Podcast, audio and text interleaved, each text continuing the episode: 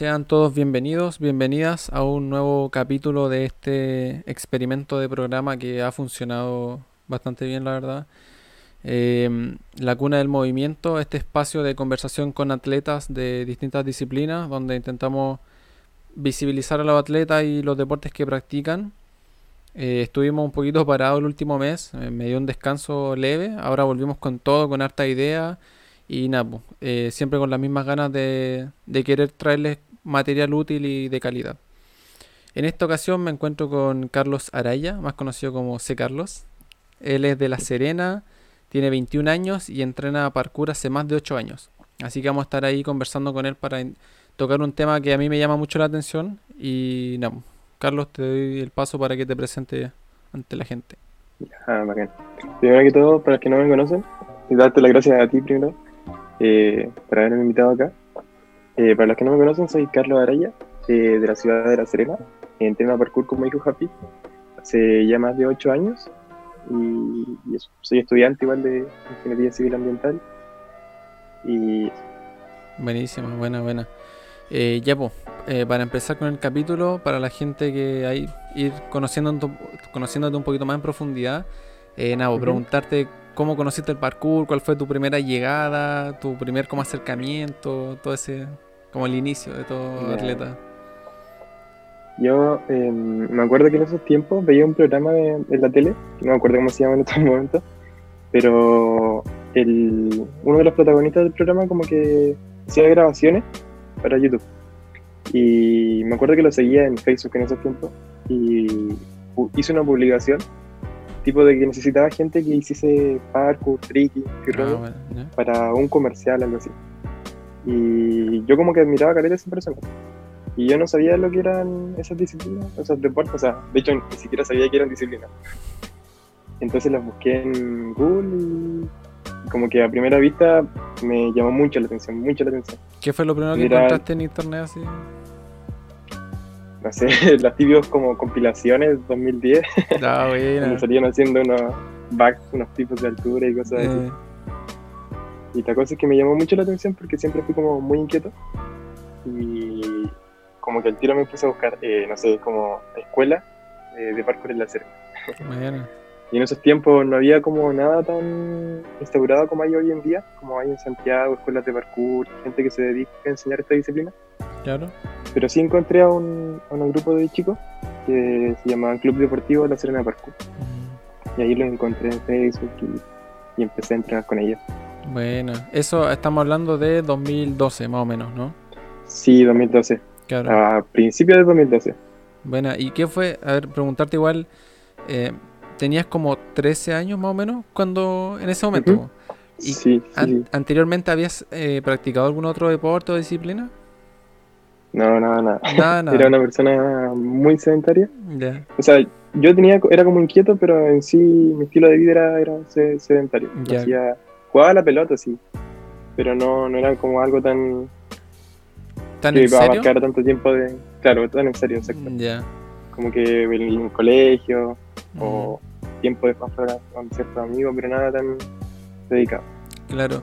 ¿Y qué fue lo que te hizo como quedarte con el parkour así? Con decir, ¿sabes que esta cuestión, esto es así? Yo creo que la satisfacción, que es lo que muchos compartimos al momento de, hacer un salto, de caer bien un truco o lo que sea, cualquier cosa, yo creo que es una satisfacción que es difícil de encontrar en, mm. otra disciplina, en otra área, en otra, en otra cosa. Como que es algo que te llena porque realmente uno está dedicando tiempo y le está dedicando constancia para lograr eso. Puede que te tome, no sé, todo un día, todo un mes, todo un año en lograr algo, pero en el momento en que lo, que lo logras es como muy gratificante, da mucha satisfacción. Claro, o sea, como esa parte de autosuperación fue lo que te, te hizo quedarte ahí. Sí, sí, sí, exacto. Sentir que como que uno está mejorando, o sea, como persona, tanto mentalmente como físicamente te hace crecer un desafío que, Claro, o sea, igual podemos decir que la disciplina lleva como a un, a un límite, si se puede decir, tu cuerpo, pero también tu mente. Que si no trabajan en conjunto, hay ahí como un, desequilibrio. Exacto, sí, sí. Yo siempre lo he visto por ese lado, tal como lo mencionaste tú, de que Mm, tiene que haber como un tipo de balance entre lo que es la mente el cuerpo. y, y lo físico, claro, exacto. Buena, buenísima. Oye, y a ver, para alguien que no, que no haga parkour o que no conozca el parkour más allá de los videos que, que comentábamos recién, o de los videojuegos que hoy en día está como harto de moda, inclusive que el parkour ha salido como en, en videoclips de música, gente haciendo movimientos, Sí. etcétera. ¿Cómo definirías lo que es para ti el parkour? De manera resumida o si quieres a grandes rasgos, como tú quieras. Dale nomás. Yendo más como a lo físico, como a lo concreto a lo que es, lo veo como una disciplina eh, que, que te ayuda a formarte a ti como tanto como persona como un atleta, tal vez de manera física, que te sirve para desplazarte de un punto a otro punto. Eso es como lo más físico, lo más tangible que uno se puede imaginar cuando, cuando ve lo que es el parkour. Mm, Y ya como yéndose un poco más a lo filosófico y todo eso, como todo lo que tú vas aprendiendo a través de esta disciplina, como que lo puedes ir eh, llevando a lo que es la vida misma. Por ejemplo, así como, como poníamos el ejemplo recién que un, salto, por ejemplo, te, te llevó mucho tiempo o te costó mucho. En ese tramo supongo que hubieron como momentos buenos y momentos malos al, al tú querer lograr ese, ese objetivo. Entonces, eh, la vida igual cuando uno tiene problemas como que tiene esos altos y bajos. Entonces uno lo puede como aplicar directamente. Claro, es como, a mí, yo, claro, tomando tus palabras, me, se me viene a la cabeza esto de, de, mm, sobrepasar como barreras, como muros, como algún eh, obstáculo físico, pero a la vez lo extrapolo a la vida, como tú dices, de sobrepasar barreras mentales, por ejemplo, y cosas así, problemas en la vida. ¿Cachai? Sí, exacto, sí, tal cual lo, lo nombras tú. Mm, Lo, es aplicable claro. a la vida misma. Qué buena. Y, a ver, tú me dijiste que habías hecho eh, solamente fútbol antes, pero desde esa vida Sí. como sedentaria, si se puede decir que tenías. ¿qué beneficio encuentras tú que ha- te ha otorgado el parkour en comparación a, a antes de hacer parkour, ¿cachai? No sé si se entiende. Sí, sí. Eh, primero que todo, yo encuentro que cuando una persona como que le agarra el gustito a lo que es esta disciplina del parkour, como que es difícil desprenderse de esta así de la nada. O sea, por ejemplo, si una persona empieza a entrenar, es como difícil que lo haga tal vez una sola vez a la semana. Yo creo que fácilmente va a empezar como a entrenar dos veces, tres veces tal vez, y es porque realmente tú quieres, o sea, no porque tengas que ir tres días a la semana a cierto lugar a entrenar, sino Claro. porque tú realmente quieres entrenar, como casi por una necesidad de tu cuerpo que lo pide. Ujú. Qué buena. Y eso igual a mí, a mí también me pasó cuando comencé a entrenar porque era como algo tan, no sé, innovador, si se puede decir, pero dentro de mí, que decía Ujú. esta sensación de, a ver, no sé si es de superación porque a mí me costó sacar mis primeros movimientos, desde un, un Kong hasta un mortal adelante, me costó mucho, entonces no vi esa autosuperación después que pasó mucho tiempo. Pero la sensación de tener que estar eh, haciendo un movimiento distinto, eso me como que me gatilló el ya esto me gusta y lo voy a empezar a hacer todos los días, ¿cachai? Como esa Claro, sí, sí, sí. ese- esa cosa Es nueva. algo que. Sí, o sea, por ejemplo, lo que son los movimientos de parkour, son movimientos que difícilmente, creo que prácticamente ninguno se repite en ninguna otra disciplina. Entonces, como Mm. que el cuerpo, como que tiene que asimilar todo eso y al ser algo nuevo a uno le gusta. Claro, sí, ¿no? Y eso sumado un poco también a, a esto que, que tal vez te pasó a ti, pues, ¿no? Encontraste un grupo de gente con la que podías entrenar y eso Claro. genera como un ambiente, o dan, dan ganas de compartir. No sé si ese habrá sido tu caso. Sí, exacto. Sí, sí, sí, también. Por ej- por ejemplo, lo que era el ambiente de, no sé, de amigos jugando a la pelota es muy distinto también a lo que es el ambiente de parkour. Mm, Son ambientes muy distintos. Por ejemplo, el ambiente de parkour desde un principio yo lo encontré mucho más sano. Al menos mi círculo con el que yo entrenaba era muy sano. Era, igual en esos tiempos era, tenía, ¿cuánto? 13 años. Entonces, la gente con la que yo entrenaba tenía tal vez 18, 20 años. Y siempre como que había un respeto entre todos nosotros. Incluso entre ellos que ya se conocían desde antes. Entonces, como un ambiente muy agradable y acogedor. Ninguna, yo creo que en ningún momento ninguna persona que haga parkour como que te va a rechazar el, el querer enseñarte. Siempre va a estar ahí. Aunque a uno le dé vergüenza, por ejemplo, en esa época yo me acuerdo que me daba mucha vergüenza. Porque era muy chico en comparación a los demás chicos que entrenaban. Entonces me da, siempre he sido muy tímido, entonces abrirme eh, me costaba demasiado, pedir ayuda y todo eso. Pero como que la gente se acercaba a uno, trataba de enseñarte. Entonces eso es lo que tiene, como un ambiente muy distinto y que a la vez te, acoge muy bien. Dan ganas de quedarse y de seguir compartiendo. Yo creo que igual eso puede ser un poco, no sé si sea así, pero si me pongo a analizarlo, un poco porque aquí, en Chile, eh, hasta no hasta hace poco nomás se abrió, eh, eh, se han abierto gimnasios y cosas así, gente que se está certificando para enseñar parkour, pero antes no, no era así, pues entonces claro, 2012 es como que la única forma era o, aprendes en la calle o en la calle y con gente que aprendió viendo videos, como que no hay un no había un profesionalismo, ¿cachai? Entonces, igual creo que uno se pone en esa parada de decir, yo aprendí viendo videos y cayéndome, entonces voy a, acoger a esta persona que quiere aprender, ¿cachai? Exacto, como que tratan de transmitir lo que uno mismo aprendió. Mm. Me acuerdo que en ese tiempo igual entrenaba con, con uno de los chicos que empezó lo que era el parkour en la Serena. Entonces, por ejemplo, yo ni siquiera tenía, podían ver videos, pero no eran videos como explicando un movimiento, sino ah, eran videos de parkour y uno trataba como de imitar este movimiento como tal. Eh. Entonces era prácticamente a prueba y error todo el tiempo. Loco. Y pasando al tema central de este capítulo, o el nombre del capítulo en realidad, que es eh, la motivación o la disciplina. la importancia de ambas en el entrenamiento. y preguntarte un poco cómo, a un tema como bien extenso, pero cómo tú al momento de entrenar haces este equilibrio entre la motivación y la disciplina o si solamente utilizas una de, una de las dos, ¿cómo, cómo lo llevas estos dos conceptos tú? Em, yo encuentro que no van de la mano, pero sí se complementan. Por ejemplo, lo que es la motivación para mí es algo que es algo súper momentáneo, o sea, que puede durar tal vez una hora, las ganas así full de entrenar, pero la disciplina es algo que te va a ayudar a ser constante para querer lograr tu objetivo. Por ejemplo, eh, si tú tienes solamente motivación, puedes entrenar un día, al día siguiente no vas a entrenar y prácticamente eso no te va a servir para nada al que lograr tu, objetivo. Claro, ¿y la, la disciplina cómo la definirías? La disciplina yo la definiría como la, o sea, si uno se lo pone como tal, las ganas, o sea, más que las ganas, sino el, tener por sobre todo tu objetivo mm. al frente. Por ejemplo, eh, si realmente uno quiere, quiere lograr e-, ese objetivo, uno siempre lo tiene que tener por delante y todas las cosas que haga tienen que ser como a pro de eso.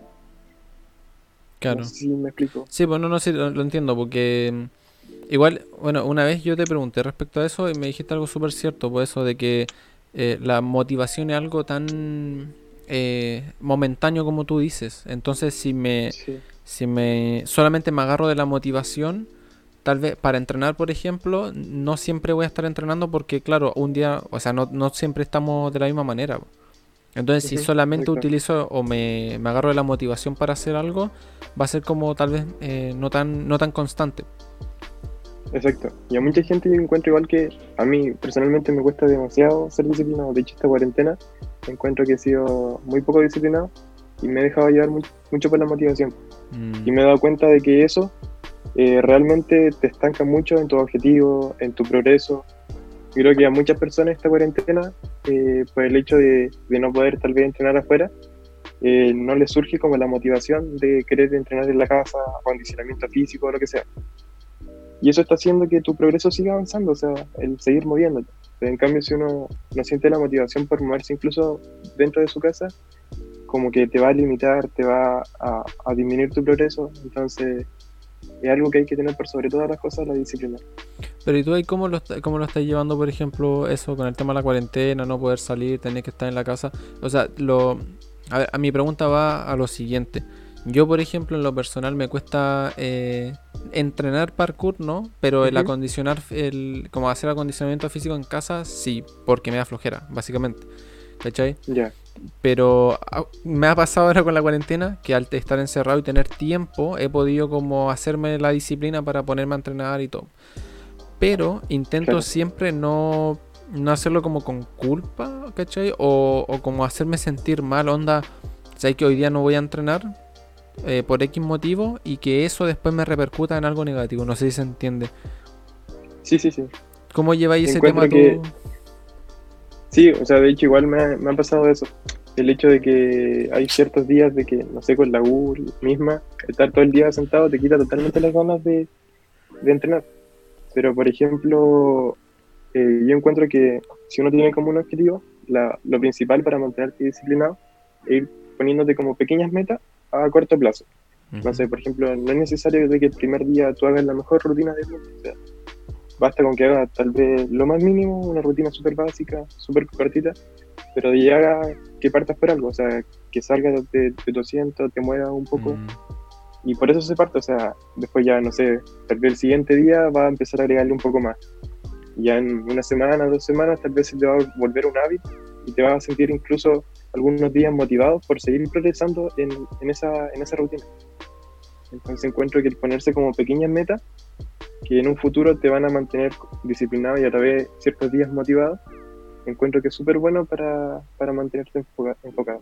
Qué buena. Eh, justo con lo que hablas, me recuerda un poco al, al, segundo capítulo que tuvimos con el, con el Nico Barriento de, Linares, que él hablaba de, de, un concepto, porque yo me quedo grabado de, la, de que tu entrenamiento sea sostenible en el tiempo. Entonces, claro, pues, si yo vengo y digo, ya, vamos a tener una rutina de 20, de, no sé, 20 flexiones todos los días, y yo sé que con suerte mm. hago 7, probablemente al segundo día lo deje tirado porque no me la voy a poder. Y entonces hay que entrenar como de manera inteligente, si se puede decir, y que tu cuerpo lo se sienta cómodo y que lo vaya a mantener con el tiempo. Sí, sí, tal cual lo dices tú. Y de hecho, por un punto de vista hasta físico, por ejemplo, si estás en una etapa como un poco sedentaria de tu vida y quieres empezar a moverte, tu cuerpo tampoco te va a dar como para hacer la mm. mejor rutina del mundo. Entonces, el hecho de partir por, algo básico, de que no te va a quitar tanto tiempo, ya es empezar por algo. Claro. Sí. Oye, y respecto a, ese tema como un poco ligado al, a lo de la cuarentena, o sea, no es lo mismo, pero similar. Eh, una vez me subiste una foto de cuando te lesionaste, cuando hiciste este salto del balcón. Que me dijiste que había estado seis meses como parado, sin poder entrenar. Sí. ¿Cómo fue ese tiempo ahí? ¿Cómo lo viviste? Fue duro, o sea, esa fue mi segunda lesión grave. Anteriormente, el 2014, este fue el 2016, y en 2014 ya había tenido otra lesión parecida en el otro pie. Ya. Entonces, como que esa, esa vez igual fue, fue duro el momento porque uno está acostumbrado como a ese, a ese ritmo de entrenamiento y el que de repente te llegue una lesión, te corte tu progreso, y el que te limite algo físicamente de no poder hacerlo, igual es complejo. Pero fue, es duro, es duro el proceso, pero el, o sea, uno vuelve con muchas más ganas, vuelve con mucha más... En esos momentos sí se puede, yo creo, hablar de, motivación, porque uno tiene muchas ganas acumuladas de querer entrenar. Sí, Mm. recuperar tu progreso y todas esas cosas. Claro, y, y, esa ahí la motivación te puede servir un poco como para alimentar esta, no sé, esto de, poder volver al nivel en el que estaba y, o, vaya a saber lo que fuera, ¿no? Exacto, y también es importante el, el tema de controlarla, de saber que, que vas a tener que volver desde cierto punto, porque igual en, en, algún momento yo creo que a todos, y a mí igual me pasó, el hecho de que uno quiere volver con todo así pero incluso el cuerpo físicamente, cuando uno vuelve, como que te das cuenta de que te está limitando un poco. Que tal vez salta un poquito menos, te sientes más pesado. Pero toda la motivación que acumulaste durante la cuarentena, o sea, la cuarentena, el periodo de lesión, el periodo, claro, el periodo de lesión eh, te ayuda como para recuperar ese progreso e incluso en un, en un futuro seguir progresando aún más. Sí, hoy eso que habláis, pero fundamental, porque yo lo conversaba con una amiga que estuvo acá en el programa de que hace escalada, con la Coti, y hablamos de eso, pues, de que todos tenemos como esta energía de, sé que quiero salir y, saltar o escalar o el deporte que uno haga, y mucha energía acumulada es como, eh, igual hay que, mm, como que, no sé si ser realista, pero calmarse y igual ser consciente de que si o sea, es lo que decís tú, eh, hubo un periodo en el que no pude entrenar como entrenaba antes, así que probablemente mi nivel baje un, una cantidad, ¿cachai? Entonces el salir y darle con todo igual puede ser un poco como riesgoso a lesionarse o vaya a ser uno. Sí, exacto. Y también, por ejemplo, el tener en consideración de que tu cuerpo estuvo en un periodo totalmente eh, sedentario, se podría decir, y que tienes que prepararlo a la par igual físicamente para que puedas recuperar todas tus capacidades y progreso. Claro. y por eso, sí, por eso igual creo que la disciplina es algo súper importante, pero no sé, creo que hay que hacer un equilibrio ahí. Por ejemplo, bueno, hoy día compartí esto de, del capítulo en, Facebook y el Maui me había escrito de que había que hacer como un equilibrio, o sea, como esta motivación que uno puede ganar, por ejemplo, en, en un jam, cuando alguien te, no sé, cuando alguien te, te tira como buena vibra o lo que sea, se puede utilizar, ¿cachai? Porque de repente uno puede estar bloqueado a hacer algo y esta energía externa uno la puede utilizar para poder alcanzar lo que quiere. Pero siempre como con el autoconocimiento, o sea, al final uno tiene que conocerse y saber sus límites. Sí, exacto. Igual hay como volviendo un poco al concepto que habíamos mencionado antes, de que hay que mantener a la par lo que es el, cuerpo, o sea, lo físico, con, la mente. Por ejemplo, tal vez eh, tu mente como que puede estar capacitada para tirarse un, salto gigante, pero tal vez tuviste un periodo de no entrenamiento y físicamente no vas a estar capacitado para, ejecutar ese salto. Entonces tienes que ser consciente mentalmente de que te tienes que preparar físicamente para poder lograr ese, ese, ese salto que tú quieres. O viceversa. Por ejemplo, puedes tener todo, todo físicamente para poder lograr ese salto, pero te falta un poco más de entrenamiento mm. para, para, poder lograrlo. Entonces hay que estar trabajando a ambos puntos y no dejarse llevar por la mente o por, por el físico. Claro. No, súper importante eso que decís, porque claro, tal vez uno tiene la parte física desarrollada, pero la parte mental, con mental me refiero a conocer tus límites, a tus bloqueos, que uno de repente está a punto de hacer un salto y se bloquea y no lo hace. Que te, también te puede eh, pasar que estés a mitad de un salto y arrepentirte en el aire, y, creo que es peor todavía. Entonces, sí, pues siempre trabajar mente y cuerpo de manera como... A la par. A la par, pues, claro. Claro. Qué buena. Oye, ¿y has sentido en alguna otra ocasión como esto de de que has tenido que utilizar la motivación un poco para, no sé, por algún caso como eso, lesión, volver a, entrenar, como que has tenido que recurrir a la motivación. Claro, por ejemplo, de hecho, este mismo punto de cuarentena, eh, no sé, eh, me, ha, costado ser muy disciplinado y, por ejemplo, el hecho de acondicionar físicamente me ha costado harto. Entonces, trato de buscar por algún lado motivación y la motivación, creo que la motivación más fuerte que uno puede encontrar está en, tu objetivo. En saber que si realmente no te estás esforzando por eso que quieres, eh, te va a estancar. O sea, tal vez no vas a entrenar hoy y tal vez no entrenar hoy te va a hacer que mañana tampoco entrenes. Mm. Entonces, en un futuro eso va a detener tu progreso. Claro, se va acumulando. Mm. Lo vas como prácticamente eh, alargando en el tiempo. Claro. Sí, pues no, e, eso es súper cierto y bueno, yo lo he vivido, como te digo, me cuesta, ahora no tanto por suerte, pero me costaba mucho ponerme a entrenar y decir, ya, hoy día X, caché X cosa. Y después si hoy día no lo hago, mañana probablemente no lo haga y me ha pasado que ya llego en un punto en el que llevo tres días sin, sin entrenar y digo, al cuarto hago todo, pero tampoco creo que es como lo óptimo, porque al final lo, que más, te va más te va a dar resultado es lo que es constante en el tiempo. Exacto volvemos como a lo mismo de que si no entrenas por un periodo de tiempo tienes que volver eh, progresivamente. Sí, qué buena. Ya, pues. Yo creo que eso es súper importante complementar estas dos, estas como dos, dos conceptos. Oye, pasando a otro, a otro tema, eh, como pasarte unas preguntas. Eh, me acuerdo que una vez pusiste algo de que habías entrenado en Argentina, si no me equivoco. Sí, sí, el verano estuvimos por allá. ¿Cómo fue eso? Así como para hablar un poco de tu experiencia fuera de Chile, igual de haber sido súper gratificante. Sí, fue súper bonito. El hecho de que, por ejemplo, uno está acostumbrado a ciertas costumbres, acostumbrado a ciertas costumbres, eh, acá en Chile, eh, y no sé, ir a, otro país, conocer otra cultura, eh, es súper como gratificante para uno. El, no sé, por ejemplo, eh, ver cómo entrenan allá, ver los lugares de entrenamiento y Y el ambiente, por ejemplo, de que te reciban bien, de Mm. que te reciban con los brazos abiertos, Como que fuera ahí uno más. eh, que existe, exacto, existe en Mm. todas las, o sea, cruza fronteras, puede ser en cualquier parte de Chile o en otro país. Entonces, súper bonito eso. Eh, conocimos a hartos lados de Argentina, me acuerdo que fui con Pachi, y fue muy bonito. ¿Estuvieron en, en algún evento? como- Eh, no, no, no, evento como tal no. Ah, ya. Estuvimos en Buenos Aires, en Río Cuarto, en... No se me olvidó el nombre. y finalmente en Mendoza. Y de ahí pasamos a Santiago. Qué bacán. ¿Cuánto tiempo estuviste? Que me iba a decir. Como tres semanas, no, Ah, dos buena. semanas más o menos aproximadamente. Bueno, Aprovechamos de conocer el Parkour Park que queríamos conocer hace tiempo, de Mendoza. Y es preciso. Sí, ¿es muy grande?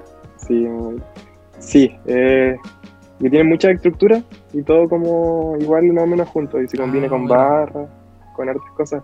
Entonces como que puede hacer hartos recorridos, hartas cosas. Es Bueno. grande. Está como dentro de otro parque mucho más grande, Ah, ya. entonces el lugar igual es bonito. Buena, buena. Bacán. Oye, ¿y eh, Argentina es el único lado donde has entrenado fuera de Chile? No, me acuerdo que en 2016, a fines de 2016, eh, no, a, principios de 2016, Mm. eh, fui en el Inspire Tour, este evento que hubo, Ah, con verdad. chicos de Europa. Sí, sí, sí. Eh, estuvimos recorriendo por Brasil, Uruguay, Argentina y después finalmente Chile. Esa fue una experiencia. Era mi primera vez que salía de Chile. Más encima con gente que en esos momentos yo admiraba mucho. O sea, Sí, día de hoy admiro. me imagino. eh. Sí, fue una motivación muy grande. O sea, yo creo que muchas muchas personas de lo que es el mundo del parkour conocemos a Daniel y la vaca. Mm, Tal vez en, en su momento fue una gran motivación para partir en esto y compartir con él, o sea, intercambiar como pensamientos acerca de, de ciertas cosas, claro. eh, llenar. Oye, ahí, a ver, Muy 2000, bonito. ¿qué edad tenía en el 2016 más o menos? 21. Eh, 17. 17, claro.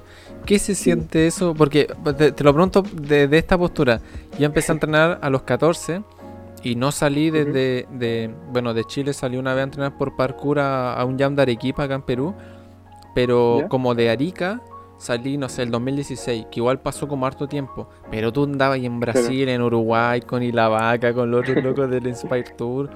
¿Cómo se siente eso como de, de igual estar como a una edad súper temprana, ¿cachai? Que gente que lleva años todavía ni siquiera vivió esa experiencia. Fue algo muy, muy, o sea, en el momento, o sea, días antes de hecho yo jamás como que me hice grandes ilusiones porque me daba miedo de que en algún momento se no pudiera hacer eso. Ah, me acuerdo que me lo habían comentado meses antes de que fuese esto y yo en, un en primera instancia como que no me lo creí. o sea, en- no creí poder ir a, a este tour. Claro. Lo veía como algo lejano. Dije, oh, bacán, cuando estén acá en Chile poder conocerlo. Después unos amigos de Rancagua, como que tuve más contacto con ellos, me dieron más, más información acerca del tour. Y ya me puse a pensar económicamente si me alcanzaba y todo eso. Y de poco como que se fue haciendo realidad, pues, entonces fue algo muy bonito. Qué buena. Qué buena. Hoy estuviste por caleta de Laos, po. Y terminando en Chile. Sí, estuvimos dos meses viajando, Mm, dos meses enteros. Conocimos muchas ciudades de Brasil, de Argentina. qué buena, no, ese Inspire Tour fue, fue bonito. Y que ellos lo venían haciendo desde Sí. otros lugares antes de Brasil, pues, ¿no? Si esto partió. Em, creo que, no estoy seguro, creo que en Europa. Sí, po. Pero como que en Europa se habrán reunido y después venido acá, pero el tour como tal, el cronograma empezaba en Sao Paulo. Ah, ya. Buena, buena. Sí, en un parkour park, en Action Parkour. Buenísimo. Buena. No, es una experiencia súper bonita y, y súper llenadora. Pues, o sea, si un RT un jam te, te ya te llena por la vibra, por la energía que entrega la Sí. gente, hacer un tour como tal es otra cosa. Exacto. Sí, te llena de... En ese, en ese punto yo igual puedo decir que sentí como motivación a mi entrenamiento, a mi progreso, para seguir como entrenando, para, Claro. Para seguir mejorando. Claro, es que al final son como cosas que uno va como adquiriendo, que va sumando a, a la vida y que eso te, te ayuda a entrenar, creo yo. Sí, sí, sí, completamente. Mm. Oye, otra cosita que te quería preguntar era, una vez subiste un, un post como de que te habían contactado los de World Chase, Sí, que era como para generar un team de Chile. Claro, o sea, ellos después me explicaron un poco mejor eso. Y era, por ejemplo, eh, a ellos les llamó mucho la atención eh, ese tipo de juegos que hicimos una vez en en un evento de Tracena. Y lo etiquetamos con el SABI, me acuerdo. Bueno. Eh, y ellos vieron eso. Y les gustó mucho que, que, estuviese llegando como a tantas partes del mundo ese tipo de juegos. Como la dinámica. A ellos les llamó mucho la atención. Exacto.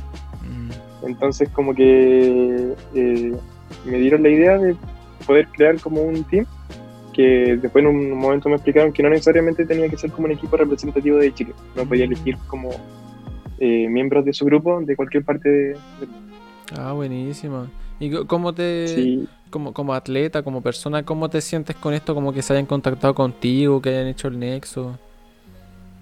Como súper gratificante, o sea, como que te dice que, la, que lo que estás haciendo, eh, tal vez lo estás haciendo bien, de mm. que y a ellos que son, por ejemplo, eh, internacionalmente igual conocidos, de que se estén fijando en atletas chilenos, igual es bonito. El hecho de que, como lo dije anteriormente, como que te, te, hace sentir que lo que estás haciendo está bien. Qué buena. Es que debe ser cuático como que, te contact, que, le, que contacten a uno, por eso te lo pregunto. Sí, sí, sí, sí. Sí, sí, de hecho cuando vi los mensajes como que tampoco me lo creía. Así. El reloj. Es bonito. Sí. Qué buena. Que gente que uno mira como de afuera, mira hacia arriba, pero igual uno de a poco va, va acercándose un poco más a ella. Mm, Oye, y, y eso, eso a lo que, a ver, un poco con, con el contenido como de internet que se genera, eh, no sé, siento que acá hay como que hay mucho atleta bueno, ¿cachai? Que tendría como mucho que entregar. Y, claro, sí. y no sé, Ahí tengo algunos proyectos que me gustaría hacer como de Chile, pero... Sí, pero eso, como que me... sí, falta... ¿Mm? Que, por ejemplo, lo, eh, internacionalmente los mayores eventos como que se dan en Estados Unidos, en Europa, mm.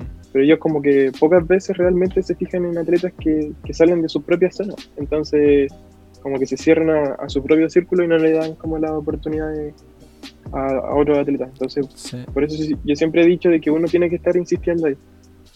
Tiene que estar buscando la, la, la, las oportunidades. ¿Cómo sería eso, por ejemplo? En tu caso, ¿cómo lo...? Eh, no sé, por ejemplo, en los tipos de eventos, eh, por ejemplo, yo me gustaría mucho asistir a un evento que se hace en Estados Unidos, que es el NAPC, ah, que es un evento de, que se divide como en tres competencias, de velocidad, de freestyle y de skills, de habilidades. Y, por ejemplo, tiene una. Ahora, por ejemplo, hicieron una nueva modalidad de que el entrar a esa competencia es como por clasificación por sal. Entonces, yo sé que algo muy difícil el hecho de, de poder llegar allá, tanto económicamente como el esfuerzo que tiene que poner uno como atleta para estar a la altura de, del evento. Entonces, el esforzarse uno en tratar de, de, buscar recursos que te ayuden a llegar allá. Porque yo sé que si en una primera instancia a uno no es difícil que lo inviten como tal. Entonces, uno tiene que tratar de generar eh, la oportunidad de, ir para allá. Y por su cuenta prácticamente. Eh, sí, pues bueno, es como la historia del deporte chileno, ¿no? Sí. salvo que hagáis fútbol. Mm. Sí, pues. Oye, a mí me. Sí, a mí me pone muy contento cuando veo como ese tipo de cosas. Onda, cuando te contactaron los de World Chase, cuando Vi ahora el Sami, por ejemplo, que estaba en otra competencia. Cuando vi dos veces al, Kevin Cornejo en la de Tempest. Como que esas cositas digo, mira, bacán por los cabros, cabras también, que están siendo visibilizados en, en, una plataforma que, que, llega a mucha gente, independiente de que ganen o no ganen, se están dando a conocer. y eso es muy bacán, ¿cachai? Sí, el hecho ya de estar en esas competencias es algo difícil y ellos están por ejemplo, todo el entrenamiento que han hecho por años lo están llevando, lo están mostrando acá y, están haciendo también que Latinoamérica se, haga mucho más conocido, o sea, chicos de Colombia, de Venezuela, eh, subiendo videos y eso hace que a la vez Tempes como otras empresas grandes de lo que es esta área se, se fijen en, Latinoamérica. Sí. No solamente en, en ellas mismas. Sí, no, es genial, es genial y y va un poco ligado a lo que te decía en el comienzo, el, el cómo ha surgido el atleta de parkour, porque estamos hablando de parkour, eh, cómo, es, cómo surge y cómo se forma, es como de una manera muy, no sé, de, propia, como, no sé, no sé si la palabra correcta, correcta sea amateur, pero es como eso de, que se forma solo, ¿cachai? Sí, exacto. Es algo muy distinto a otras disciplinas, por ejemplo, mm. no sé, la gimnasia siempre va a tener un entrenador tal vez al lado tuyo, de que te va a estar diciendo qué cosas hacer, qué cosas no hacer. Entonces prácticamente uno se podría decir que es como su propio coach en cuanto a, su entrenamiento. Entonces igual es algo difícil.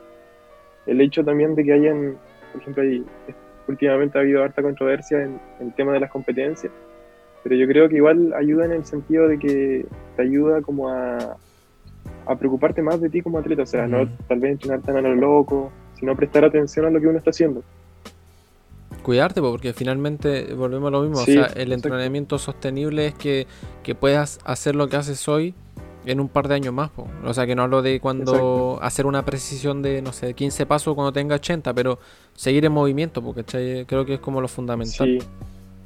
Sí, sí, sí. Por ejemplo, yo creo que eso igual ha evolucionado harto en el mundo y acá, particularmente en Chile en el sentido de, que cada atleta sea más consciente de lo que está haciendo, de que le mm. preste más atención a su cuerpo, de que se entrene para hacer parkour, de que no entrene parkour solamente por, porque sí. Claro, no, es fundamental y, me gusta eso de la, que bueno, que algo que he aprendido ahora poco, de la, como la especificidad de cada movimiento, o sea, si quieres mejorar en precisión, haz esto, si quieres mejorar en esto otro, podía hacer esto, y no, creo que es todo un mundo fascinante. Claro, exacto, exacto. Mm. Oye, tú que, así como de manera personal, ¿qué logro crees que ha sido el más grande que has hecho, que has tenido desde que haces parkour? El más gratificante, así, lo que más te ha. que puede ser un movimiento, puede ser un cambio de mentalidad, puede ser, no sé, es algo tan amplio que. Yo creo que lo que mencionaba anteriormente, el hecho de darme cuenta de, de mi entrenamiento, o sea, el preocuparme de, mi cuerpo. Por ejemplo, eh, de hacerme cargo de, ciertas cosas, por ejemplo, como entrenar físicamente para poder lograr ciertos saltos. Mm. El hecho de que tengas que preparar tu cuerpo para es algo que me ha dado mucha gratificación porque no solamente eh, como que ves la ganancia por parte de, tu logro, sino que también físicamente y de salud te ayuda mucho, mucho, mucho, mucho. Bueno, Buena, buena, bacán. Genial. Porque, ¿Por qué te lo pregunto? Porque de repente nos quedamos con, con los movimientos concretos. Eh, un truco, cosas así, que no le veo nada de, nada de malo, ¿cachai? Porque igual todo ese movimiento requiere un esfuerzo y una parte mental que ya conversamos. Mm, pero puede, claro, alguien puede decir, no, sabes que yo le tenía miedo a la altura y desde que entreno ese bloqueo ya no existe. Y puede ser lo más gratificante para uno, ¿cachai? Sí, exacto.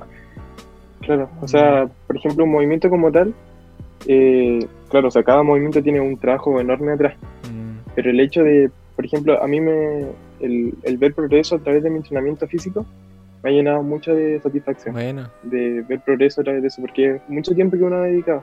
Mm.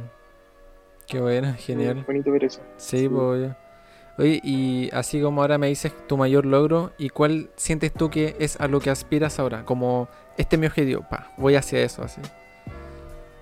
Eh, primero que todo, yo quiero seguir como progresando físicamente en mi entrenamiento físico para poder lograr eh, como cosas un poco más grandes de lo que es el parkour. Tal vez seguir eh, potenciando mi habilidad de física en lo que es el parkour para en un futuro. Me gustaría, por ejemplo, poder participar en esta competencia que te nombré recién. Sí, sí. es como un sueño que tengo hace mucho tiempo y, y que me gustaría estar en, allá en algún momento. Bueno. Sería bonito. Yo creo que no es imposible. Hay, hay formas de. No sé. Sí, totalmente. Auspicio o, algo. Es difícil, pero depende mucho de uno. Tiene que poner mucho de su parte mm.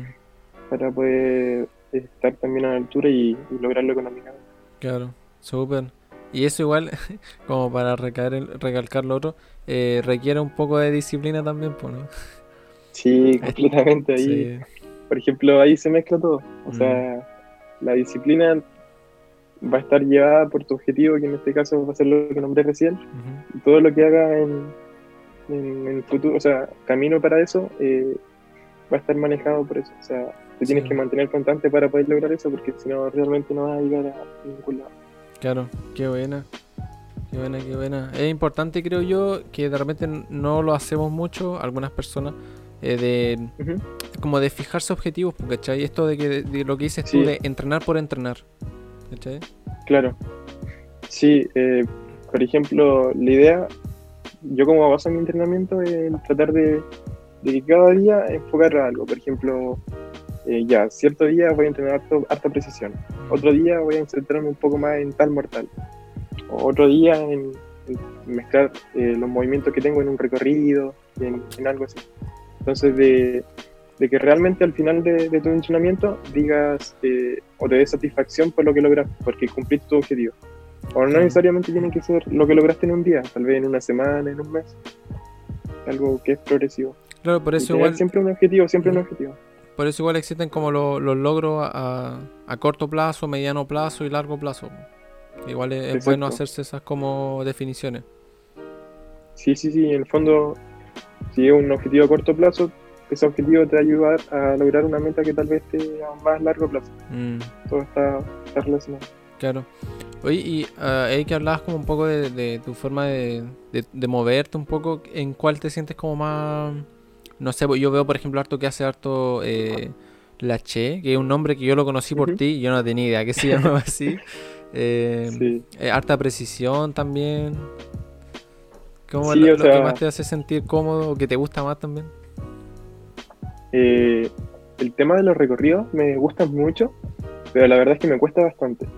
Y el tema también de hacer como movimientos puntuales, como nombras, como un lache, un concre, o una precisión como tal, eh, son movimientos que, que, me gustan mucho por el hecho de que, por ejemplo, una precisión requiere de tal cantidad de esfuerzo físico para poder lograrla. Entonces te pones como una meta de esforzarte para lograr estar a la altura físicamente de poder lograr ese reto. Ya, claro, sí. Entonces mejoras como en, en varios ámbitos. Y cuando lo logras te das cuenta de que cuando lo viste por primera vez has progresado un montón en comparación a cuando lo logras. Es algo súper bonito. Sí, buenísimo. Lo que tengo como que me ha dado eso. El, por ejemplo, eh, no poder llegar cierto movimiento como yo quería y el esforzarte de todos los puntos de vista que pueden haber para poder lograr ese, ese salto. Y como que eso mismo te queda para siempre. O sea, no sé, la universidad te está yendo mal y te esfuerzas porque porque te vaya un poco mejor estudiando, un poco más. Entonces, el ser perseverante encuentro que me esta disciplina me lo ha entregado. Qué buena. Oye, y eso de la perseverancia, igual abarcando este tema de la disciplina, la motivación, creo que lo digo en todos los capítulos, pero eh, la juventud, no sé si la juventud, pero habemos hartas personas que igual estamos como muy acostumbradas, tal vez por la época en la que nacimos o vivimos ahora, de la inmediatez, porque tenéis todo el acceso ahí a la mano y yo empiezo un proceso de entrenamiento, por ejemplo, y ya quiero mañana eh, mejorar y estar, cambiar, etcétera, etcétera, porque eh, sí, exacto. De muchas personas cuando empiezan en el parkour y de hecho que no perduran en el tiempo, eh, particularmente como que se van por eso, porque tal vez se frustran y no, no les sale el movimiento. Pero si una persona realmente como que persevera y logra ese movimiento, es difícil que esa persona deje de entrenar porque la satisfacción que uno siente en ese momento es súper grande. Entonces te das cuenta de que el ser perseverante realmente te ayuda a lograr todo objetivo. Mm. Como decías tú, en conjunto con la disciplina, tal vez tú puedes ser disciplinado, pero algo no te puede estar resultando. Pero ahí tiene que estar la perseverancia también para seguir insistiendo, seguir insistiendo hasta, hasta lograr tu objetivo. Sí, es, cuático. Yo, a mí me cuesta, lo he vivido en carne propia y ese tema de nivelar entre la motivación, que ahí estoy trabajando un poco más ahora, pero la motivación, la disciplina de ponerme a hacer algo para alcanzar mi objetivo y el tema de la perseverancia, de seguir dándole independiente de... Es cuático. Sí, sí, sí, Sí, qué buena. Ya, oye, em, bueno, tú entrenas desde el 2012. Igual lleváis harto tiempo. Y empezaste a los 13 años más o menos. Si tuvieras que decirle algo a las viejas generaciones de parkour, ¿qué mensaje darías? A las viejas generaciones, ojo, eh, que no, no, no, me refiero a una edad en concreto, pero perfectamente puede ser la gente que entrena desde el, desde el 2012 como tú, ¿cachai? Como yo también. Ya.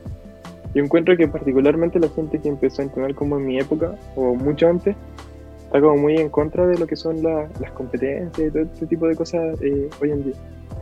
Eh, entonces yo creo que, que, igual es entendible, en un momento yo igual lo sentí, en el hecho de que uno se sienta como que están cambiando totalmente eh, el foco de tu disciplina. Entonces igual es chocante, pero que lo vean por el lado positivo en el sentido de que, eh, por ejemplo, cada atleta depende de él, del, por qué va a entrenar. Entonces depende de uno el, el, hacer que la esencia de la disciplina como tal no se vaya. O sea, tal vez eh, en futuras generaciones van a haber atletas que van a, entrenar particularmente para competir tal vez. Entonces está en uno que lleva un poco más de tiempo el entregarle como esa visión del parkour. Desde que existe en un comienzo, desde la esencia como tal, como decía, y de que no se, no se vaya eso, sino que tampoco, por ejemplo, el hecho de que la gente tiene tanto hate a este tipo de cosas eh, tampoco va a ayudar, porque realmente no va a cambiar lo que está ocurriendo, sino en tratar de entregar a, la, a las distintas personas que, a las nuevas generaciones eh, la visión que uno tenía en un principio, hace años atrás. Entonces, eso más que todo, eh, lo he visto harto. Yo creo que ese punto que tocáis es súper importante. Yo creo que, a ver, el hecho de que se genere una competencia de parkour no tiene nada de malo, porque una competencia es una instancia, pero si eh, todos estamos como en la misma sintonía de, de, lo que es el parkour y su parte filosófica, si se le quiere decir, y su parte física, eh, no debiera haber ningún problema. Eh, lo conversábamos creo que con el Kevin Cornejo del tema de que es distinto que se haga como una competencia con otro tipo de, no sé, ambiente, ¿cachai? Con otra finalidad, porque el parkour eh, no nace de la competencia, ¿cachai? No, no es así, no sé, el fútbol, básquetbol, cualquier otro deporte, que su finalidad es un equipo perdedor y un equipo ganador. ¿Cachai? exacto. Mm, sí, por ejemplo, yo creo que ese mismo ambiente eh, se puede eh, ver cuando han habido competencias acá nacionales. Mm. Por ejemplo, de que una persona puede estar en su pasada y, todo el resto de participantes la Que, bueno, todos están apoyando, exacto. Mm. No, se da como la, la, rivalidad que se, exacto, la rivalidad que se ve en, otro, en otros deportes. Sí, es súper importante eso. Creo que mientras se mantenga como ese ambiente, eh, no sé, y a mí me encanta. Y lo otro, eh, que las competencias igual en, cierta manera también visibilizan esta disciplina, ¿cachai? Sí, completamente. por ejemplo, a uno, yo creo que el sueño de muchas personas que practican esta disciplina es tal vez en un futuro poder dedicarse a esto.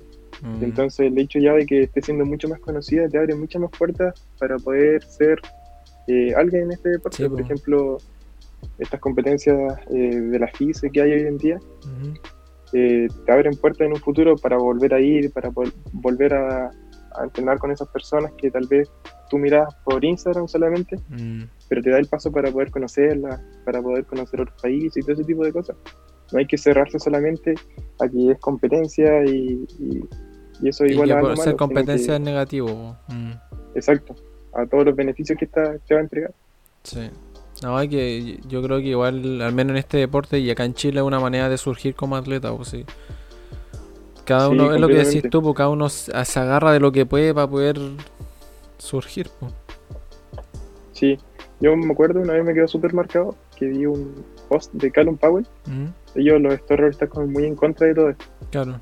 Y Joseph Henderson, otro atleta que es súper conocido. Sí, sí en lo que es el parkour. Súper joven. le comentó a él, por ejemplo, a, a Callum Powell sobre lo mismo que mencionaba, de que ellos tal vez tenían en Europa como la posibilidad de poder surgir en lo que es el parkour sin la necesidad de competencia. O sea, hay, espacios de parkour, sí, está repleto. no sé, hay miles de gimnasios, claro. Mm. No te faltan las oportunidades para poder vivir de eso. Pero él le señalaba, por ejemplo, a Callum de que hay atletas de otros países, yo creo que se centraba tal vez en Latinoamérica o, otros países que no tienen tanta llegada a los eventos grandes, que, que, exista esto ahora le va a dar como nuevas puertas para que puedan dedicarse a esto. Entonces algo, eh, súper beneficioso para toda la comunidad. No, súper cierto. Y yo, yo hice el medio mea culpa en un tiempo porque yo era como muy eh, en contra de, no sé, Red Bull Art of Motion, ¿cachai? Y decía, y, pero al mismo tiempo decía, pero es que la gente no conoce el parkour y lo que yo hago, pero oye, o sea, esta misma competencia un poco visibiliza lo que se hace, ¿cachai? Sí, sí, sí, sí, completamente. Igual, por ejemplo, ahí uno puede ver cómo cuando terminan una pasada se abrazan entre todos, se, se ponen súper contentos porque la otra persona lo hizo bien, que no hay como una, como decías tú, una rivalidad, una envidia, mm. como... Un ambiente sano. Sí, exacto. Ah. Oye, y así como te decía, eh, ¿qué le dirías a las viejas generaciones? ¿Qué le dirías a las nuevas generaciones? Que puede ser, no sé, alguien que lleva un año, dos años. Claro, de que igual yo creo que se relaciona un poco con lo que mencioné anteriormente, de que no pierdan como lo que es la esencia del parkour, o sea, que, no entrenen tal vez para ser el mejor en esto, sino que entrenen para uno, para mm. mejorar uno como atleta, no para ganar tal cosa, para sino para progresar uno, para autosuperación, para seguir autosuperación, exacto. Mm. Qué buena, buenísima. Buena, buena. Eh, eh, pasando un poco más como de lleno al, al, futuro del parkour, así. ¿Tú cómo ves el parkour en Chile en unos años más? No sé, tres años, cuatro años. Yo creo que el, ritmo como de muchas personas de Chile que entrenan y con todo el progreso que estoy viendo, yo veo que muchos atletas eh, chilenos van a estar ya en, en tal vez competencias un poco más internacionales. Mm. Y no sé si ahora tal vez están participando como de a poco. Incluso veo a ciertos atletas ganando ciertas competencias y veo que se están disciplinando mucho más en su entrenamiento. Entonces eso en un par de años más eh, va a haber como frutos de eso y, y se va a haber un progreso así como súper exponencial, súper marcado. Sí. A mí me pasa un poco lo mismo. Eh, yo me imagino anda estas cosas como de competencias online que se han dado harto. Ya, pero ya me imagino como eh, presenciales, porque ¿cachai? Si esta persona X que compitió en, estas competencias online, me lo imagino en un futuro como algo presencial, así. Gente fuera de Chile. Sí, completamente. Es totalmente viable. O sea, todas las personas que han entrado en competencias online es porque tienen las capacidades de hacerlo tanto como de manera online como físicamente, o sea están a la par para poder competir con, o sea, más que competir, ir a una competencia eh, eh, de cualquier lado. Claro. ¿Y cómo veis un poco el parkour a nivel internacional? A nivel internacional, eh, yo creo que ha ido creciendo mucho. Ha ido, por ejemplo, Storr, yo encuentro que ha sido ahora prácticamente en YouTube ellos son, han crecido demasiado. Sí. Los videos ya están llegando a millones de visitas y eso eh, hace unos años atrás lo que era Parkour era algo Impensable. Sí, exacto. Uno tenía con suerte ciento y tantas visitas, mm. o lo más grande mil visitas, así. Entonces que ahora un, un equipo así como Store esté llegando a tantas, tantos millones de, visitas, eh, yo creo que lo está haciendo mucho más conocido, está haciendo que, que se abran más puertas también para, para uno como atleta, no solamente eh, de donde son ellas, sino también alrededor del mundo. Mm. Y sabéis que yo estaba viendo ahora, bueno, lo dejé en la mitad un video de los Storror en el que a ellos se le. su canal, que ya tiene 4 millones de suscriptores, y eso es lo que tú decís, pues, o sea, sus videos llegan a millones, tiene estuvieron desmonetizados, pues. Se le acusó como de que su contenido era peligroso por lo que hacían y, se les desmonetizó, porque ya no, su canal ya no generaba dinero. Y justamente ahora el video que subieron hoy eh, lunes se le ya se volvió a monetizar, porque no sé qué habrán hecho, no sé, pero ahora están generando ingresos con su canal. Y creo que ese tipo de cosas, por ejemplo, también es súper importante porque es a mí, por ejemplo, que me gusta generar este contenido como de, en internet, de podcast, eh, gente que le gusta hacer videos de, no sé, sus compilaciones, gente que hace vlog, ¿cachai? Como el Mata de Antofa que son súper bacanes. Eh, todo esta, es como otro otro nicho donde uno puede crecer también, porque Sí, exacto. O sea, uno también puede crecer como, como atleta, como tal, como el querer llegar a cierto a cierta competencia o algo así. O también por, las de uno, eh, como creando contenido, así como, lo mm. estás haciendo tú, como lo estás haciendo el mate, como nombraste.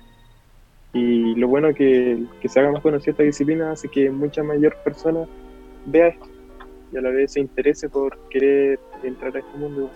Sí, yo creo que es lo más importante. Mientras más ramas se abran para que uno pueda decir, ya, mira, me voy por este camino, ¿cachai? Hay gente que hace ropa, como no, el Basili que tiene su, su línea de streetwear. eh. Los chicos que abra- están haciendo gimnasio, no sé. Para mí, mientras más, mejor, ¿cachai? Mientras más variado Sí, sea, mejor. completamente. Sí, Sí. por ejemplo, el hecho de... A mí yo, por ejemplo, en Argentina, de hecho, eh, conocí un par de, de gimnasios de parkour. De hecho, como espacios, y que los mismos chicos como que habían llevado un par de estructuras para poder hacer como un parkour park. Y no sé, yo soñaba prácticamente con, con que hubiera algo así en Chile. Después me enteré de que se iba a hacer esto en, ¿El Essence? en Santiago. Mm, Sí, el Essence.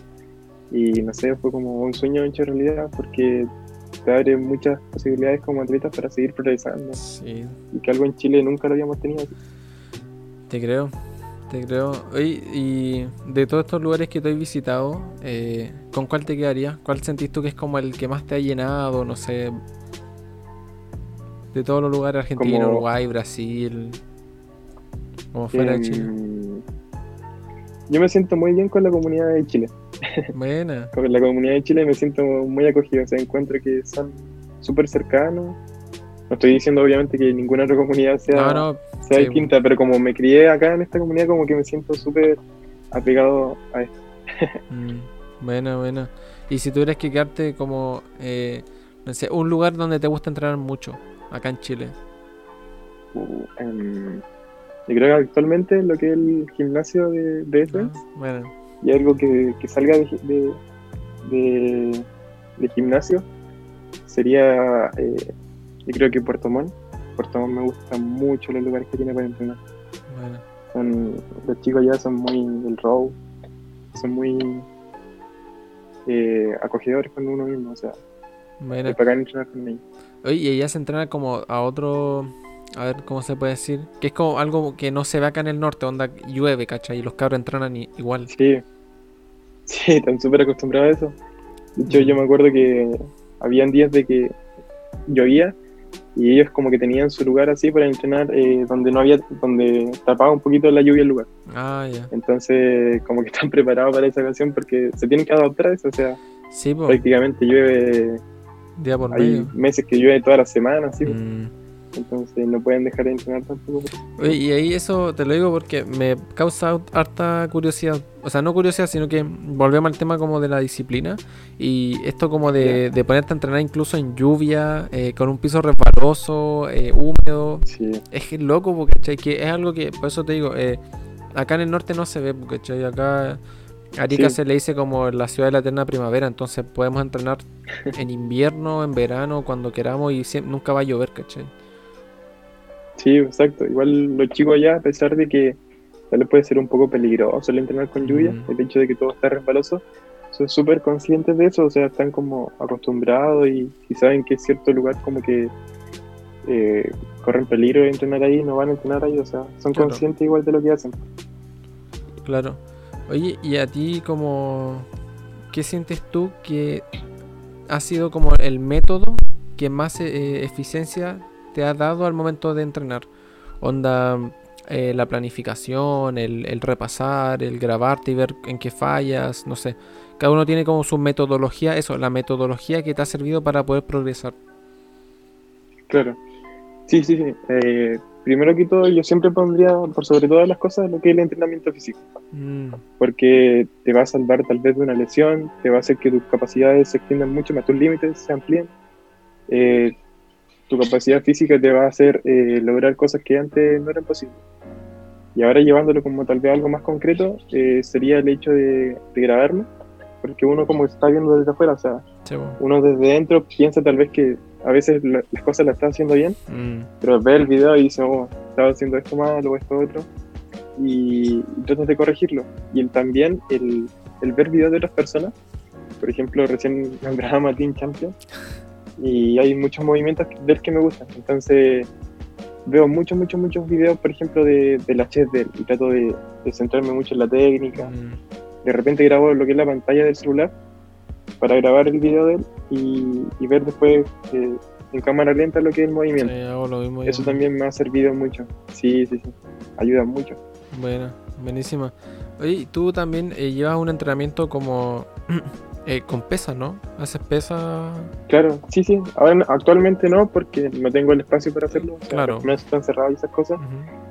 Pero sí, o sea, normalmente entrenaba en gimnasio y mi entrenamiento se, se basaba básicamente en lo que es la fuerza. Trataba como de levantar altos pesos para generar eh, eh, fuerza en el músculo. Bueno. Oye, ¿y cómo lo complementas con el parkour? Porque uno diría, ya no todos, pero está como muy este dicho de que hacer pesas te vuelve pesado y perdí agilidad. Y sin embargo, yo te he visto levantar caleta de peso en, en peso muerto, ¿cachai? Y después haciendo los medios laché, las medias press. Entonces, como que ahí se rompe un poco ese. Claro, o sea, yo creo que el- en lo que es el entrenamiento como que existe una etapa de transferencia de que llevar, por ejemplo, tu entrenamiento de fuerza, de pesas, a, aplicado a lo que es tu, tu deporte como tal. Entonces, en esta etapa de transferencia, eh, tú lo que haces, eh, no sé, hacer eh, ejercicios de salto, puedes dedicar una sesión a, prácticamente a lo que es esto, o incluirlo en tu mismo entrenamiento de fuerza. Por ejemplo, hacer una, una serie de, de- de levantamientos, eh, a continuación otras series de saltos continuos, para ir como transfiriendo lo- la ganancia de, de tu entrenamiento de pesa a lo que es el parkour. Buena, bueno, o sea, igual al final claro, haces pesas, pero siempre estás como pensando en, en que eso vaya en beneficio del parkour, ¿no? Sí, exacto, completamente. Mm, La idea es que, el- por ejemplo, igual en un principio como que no hacía eso y podía estar entrenando tal vez por cinco meses y si no variaba eso, eh, iba a seguir, seguir igual como mi forma de movimiento en el te parkour. estancar, claro. Sí, exacto. Mm. Entonces hay que saber bien cómo planificar tu entrenamiento. Claro. Yo conocí ahora hace poco eh, un concepto de llamado especificidad, que es como eso, pues, o sea, ¿Ya? todo lo que yo haga, lo que yo entrene, tiene que ser en pos del deporte que estoy haciendo. Claro, exacto. Es como súper importante eso. Sí, sí, sí, no se pueden como separar ambas cosas. Mm. Buena, buena. Vale. Oye, llevamos más de una hora. eh, no sé si. Bueno, yo dije que si podías recomendar algún Instagram, página, algo. ¿Se te ocurre Eh, algo? Sí, o sea, hartas personas como que a veces me preguntan por entrenamiento así, por para, para mejorar y va a pensar que, que lo estoy recomendando mucho, pero es porque de verdad suben buen contenido a los chicos de ese, Ya, bueno. eh, a, la- a su página principal de Instagram, porque últimamente han estado subiendo harto contenido de, de lo que es entrenamiento físico y centrado a lo que es el ámbito de parkour. Por ejemplo, hay tienen videos de para generar un poco más de potencia en tu entrenamiento, eh, tienen rutinas eh, específicas para ciertos grupos musculares. Estuvieron haciendo como directos también de entrenamiento. Sí, sí, sí, también Mm. estuvieron haciendo casi todos los días entre- eh, videos de, directos de entrenamiento físico. Y de Entonces, toda la gente que se conectaba ahí, sí, de retos también. Mm. Entonces, como que te ayuda un poco más a complementar lo que es tu entrenamiento de parkour y de entrar también un poco más en, en este mundo. Que también hacen clases, entonces es Sí. una página muy, muy, muy completa. Buenísima, buena. Oye, el gimnasio ese es grande. Porque en los videos se ve que es bien grande. Sí, o sea, en las cámaras igual se ve grande, eh, pero tal vez un poquito más pequeña Ah, ya, bueno. de lo que se ve como en video, pero el espacio igual es gigante. Es como, como bien O sea, completo, ¿no?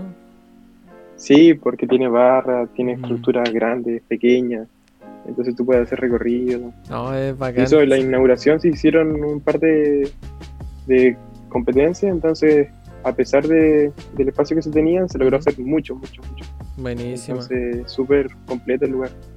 Buena. Ya. Eh, bueno, en YouTube voy a dejar el link de Essence. Bueno, igual lo pueden buscar en, en Ya. Instagram, Essence Parkour, para que lo puedan chequear. Oye, en Instagram Ese te, es Parkour Santiago. así es. Te dejaron unas preguntas en el Instagram. Así Ya. que las voy a leer. Son tres preguntas. Dame un segundo. Ya, acá están. Eh, Felipe Coronado. Sí, Felipe Coronado dice: ¿En qué momentos la disciplina te ha fallado? ¿En qué momento la disciplina me ha fallado? Eh, tal vez cuando me cuestiono si lo que realmente tengo como objetivo lo quiero para mi vida. Mm, Por ejemplo, hay muchos momentos en los que me pregunto si es que lo que estoy haciendo como atleta realmente lo voy a querer para, para largo. Tal vez ahora en este, en este tiempo no me ha pasado, pero en ciertos momentos puntuales sí me ha pasado. Y como que, no sé, algo momentáneo, pero de que se me va completamente cuando me he dado cuenta todo lo que me ha pasado al conocer esta disciplina. Entonces, eso Buena, buena. diría yo. Ya, acá hay otra pregunta que ya, la hace la Apache. Dice, ¿qué le recomiendas a alguien que quiera empezar en el parkour? ¿Qué le recomiendo? De que sea una persona muy perseverante, de que no trate, por ejemplo, yo creo que muchas personas cuando están empezando quieren lograr eh, movimientos como muy brígidos, muy Mm. complicados, muy difíciles, eh, de una, así como tú los decías, algo muy, muy rápido, muy rápido. Pero que tienen que, que ser eh, perseverantes y partir por cosas un poco más básicas. O sea, si uno tiene muy bien la- los movimientos básicos, eh, va a, a, te- a- a progresar súper bien después en un futuro. O sea, los movimientos se le van a hacer un poco menos complejos si los básicos los tienes muy bien. Claro. Entonces, de que no los mire como en menos, sino que los movimientos básicos sea algo muy importante. Mm. Muy, muy, muy importante. Buena, buena, buena. Y la otra que pregunta la Apache, también, te hizo otra pregunta más, es em, ¿cómo haces para cumplir en la U y en el entrenamiento sin morir? En el. Sí, algo súper complicado y la verdad que, o sea, mi prioridad en este momento son los estudios. Entonces, hay veces que dejo de lado un poco lo que es el entrenamiento Ujú. para, para dedicarle tiempo a, a la universidad. Pero es algo que se puede llevar, o sea, eh, también de repente de lado, por mi poca disciplina a veces, dejo eh, de lado un poco la U un poco el entrenamiento.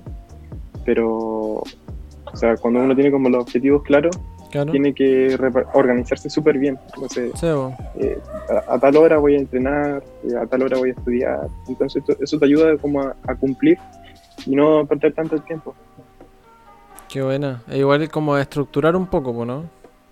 Sí, sí, sí, sí, completamente, porque de repente uno, no sé, llega a tal día y como que no sabe qué va a hacer, entonces Mm. termina perdiendo prácticamente todo el día y no hace nada productivo. Entonces, así como decía de, de ponerse como objetivo a corto plazo, ponerse objetivo en el día. Buenísima. Tú eres como de, de eso que dices, eh, llevarlo como a un papel, ¿cachai? O a algo así físico. Onda, a Sí, mí sí, me ha servido mucho utilizar Excel y literal tengo mi semana organizada en entrenamiento y todo, ¿cachai? Sí, completamente, es muy bueno, te ayuda como a, a ser mucho más organizado, Mm. como decía recién, a no perder tanto el tiempo y a, no sé, por ejemplo, a ponerte objetivos a lo largo de tu semana y al final de la semana eh, ver si cumpliste eso o no. Claro, Y eso te da mucha satisfacción. claro, claro. Eh, ya- y ya para ir eh, cerrando un poco, te preguntaría, a ver, dos cosas. Una, ¿cómo te ves tú como persona, como atleta en un futuro, a largo plazo?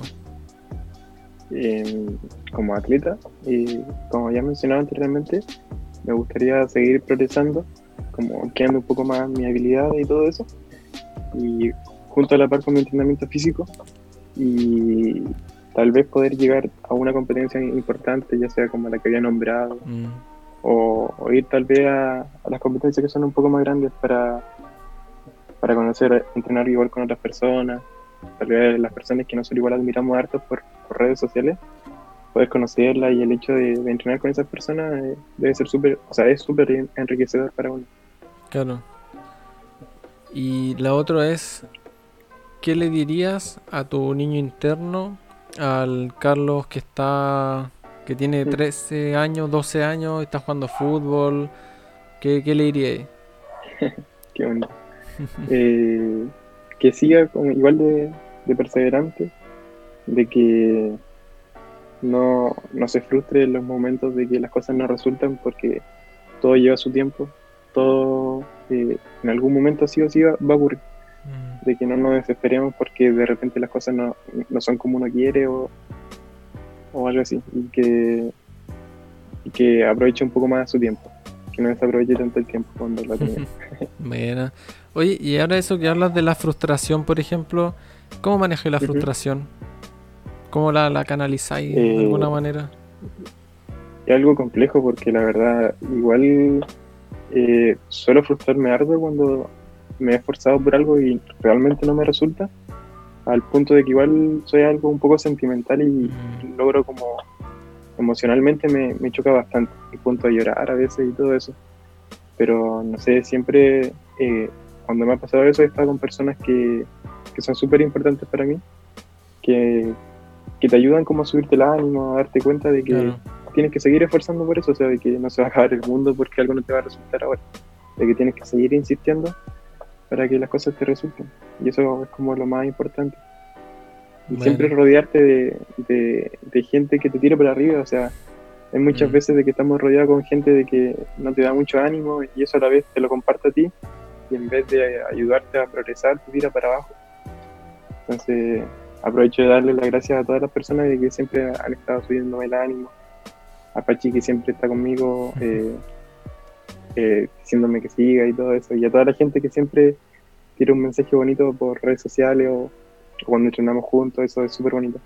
Buena, buena. Y creo que igual eso se ve y, y nada, pues creo que en parte he visto, porque lo he visto en persona igual, como que recibe harto apoyo de la, de la comunidad, pues, ¿cachai? De la gente. Te vi, no sé, pues en la competencia de velocidad o de skill de Antofa y era como eso, como mucha energía, mucho ánimo para ti, ¿cachai? Es, es bacán como ver eso, pues ese respaldo yo creo. Sí, es bonito, uno se, se llena bastante.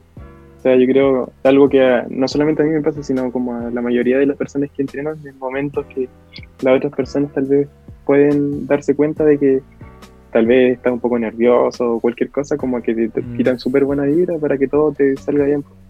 Sí. Te tiran para arriba, dicen que te tranquilices. mm, Cuando pasó todo ya te dicen te salió súper bien. Siempre tirándote para arriba, eso es bacán. Yo creo que eso igual es fruto de lo que has eh, como cultivado. po. O sea, todo esto que tú has hecho durante ocho años es fruto también de recibir ese apoyo, encuentro yo, porque ¿cachai?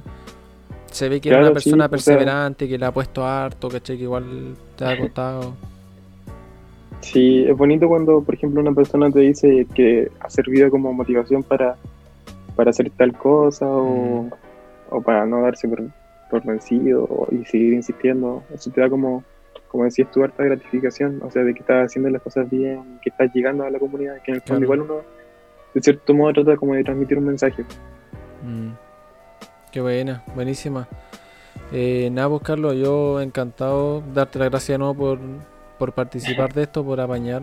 De verdad que lo valoro harto. Y no sé si quieres decir algo último para, para ir cerrando. No, agra- agradecerte a ti completamente por lo que estás haciendo, porque encuentro que es un espacio súper importante y que la comunidad, yo creo que lo está agradeciendo bastante, y de que eh, está ayudando a muchas personas en cuanto a conocer cómo hacer ciertos atletas, los consejos que uno puede dar, o también que puede recibir, obviamente, eh, te ayudan bastante a crecer como persona, como atleta, como en todos los ámbitos posibles. Mm. Entonces, agradecerte por lo que estás haciendo, por, por la invitación a este, a este programa. Y eso. Súper. Y, mucho éxito en el futuro igual. vale, igualmente. Y que esta cuarentena no nos mate. que algo se, favor. pue- algo se puede hacer. Sí, algo. Súper. Ya yo agradecer a la gente que lo ve por YouTube, por Spotify, que lo escucha. eh, nada, agradecer porque igual habían personas que me habían preguntado de qué había pasado con el podcast, de qué había pasado. Y nada, pues me di un tiempito para descansar, y, pero ahora volví con todo. Y se vienen hartas cosas nuevas, nuevos formatos también, con más personas, así que ahí todo en pos de, de esto.